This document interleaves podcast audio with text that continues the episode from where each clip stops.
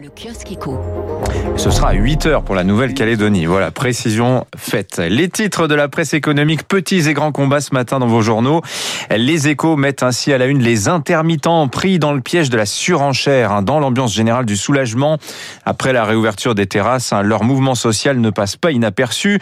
Ils occupent encore une centaine de théâtres, parfois depuis plus de trois mois. Alors que revendique ce mouvement d'occupation? D'abord une nouvelle année blanche de la couverture chômage des intermittents qui déjà se trouve prolongé jusqu'à la fin du mois de décembre, mais semble-t-il ça ne suffit pas.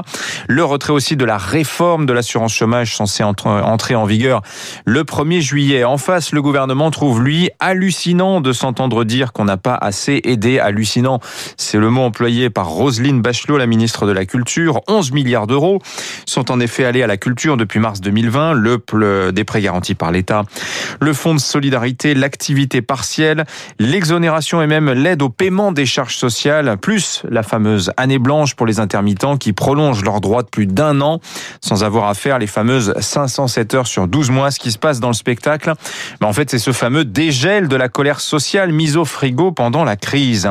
Sujet de potentiel conflit dans les entreprises également, dans les pages échos du Parisien.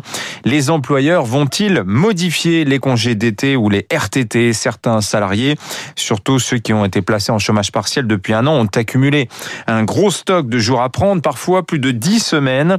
Le législateur doit voter cette semaine la possibilité pour l'employeur d'imposer jusqu'à 8 jours de congé aux dates qui lui conviennent le mieux, ou bien d'en refuser certains. Enfin, question fiscale à la une du Figaro Saumon ce matin avec un compromis en vue dans la refonte de la fiscalité mondiale. Les rencontres à haut niveau s'enchaînent avant une réunion du G7 les 4 et 5 juin. La fourchette désormais se resserre euh, entre 15 et 21% de taux minimum. Il est 6h38. Le journal de l'économie.